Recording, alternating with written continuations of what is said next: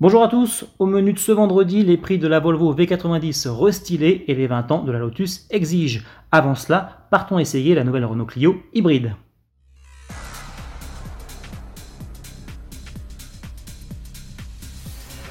Petit événement sur autoplus.fr. Notre journaliste Cyril Biotto est parti essayer la première Renault hybride, la Clio e-Tech, qui est pour mémoire non rechargeable. Au menu, un bloc 4 cylindres essence 1,6 litre et deux moteurs électriques pour une puissance totale de 140 chevaux.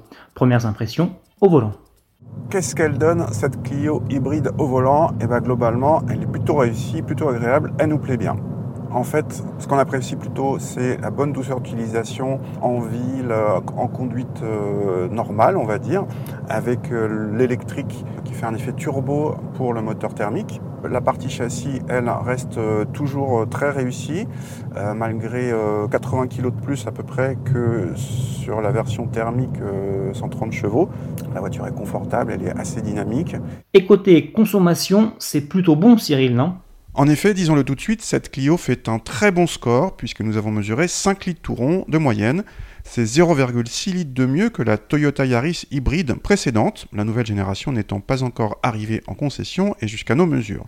Toutes les citadines essence sont loin derrière, même des beaucoup moins puissantes, et seule la Honda Jazz fait aussi bien, avec plus d'habitabilité mais moins de performance. En fait, cette Clio hybride consomme comme une citadine diesel, par exemple la 208 Blue HDI 100 demande également 5 litres selon nos mesures. Côté tarif, cette Clio e-Tech débute à 22 600 euros et grimpe jusqu'à 28 200 euros. Retrouvez l'intégralité de ce test dans notre rubrique Essai.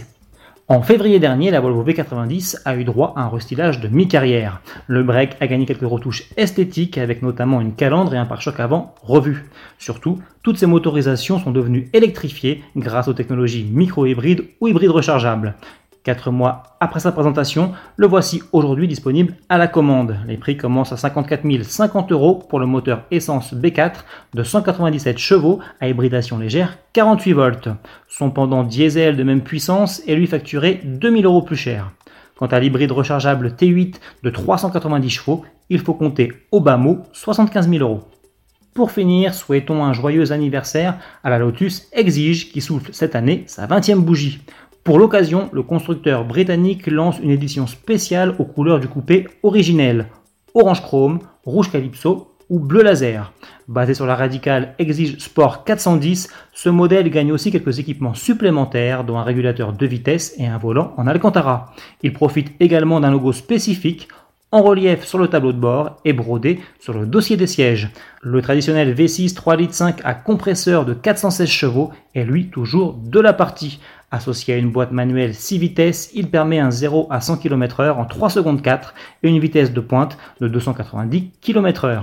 Cet exige 20e anniversaire, dont le prix dépassera les 100 000 euros sur le marché français, arrivera dans le courant de l'année. D'ici là, bon week-end et à lundi.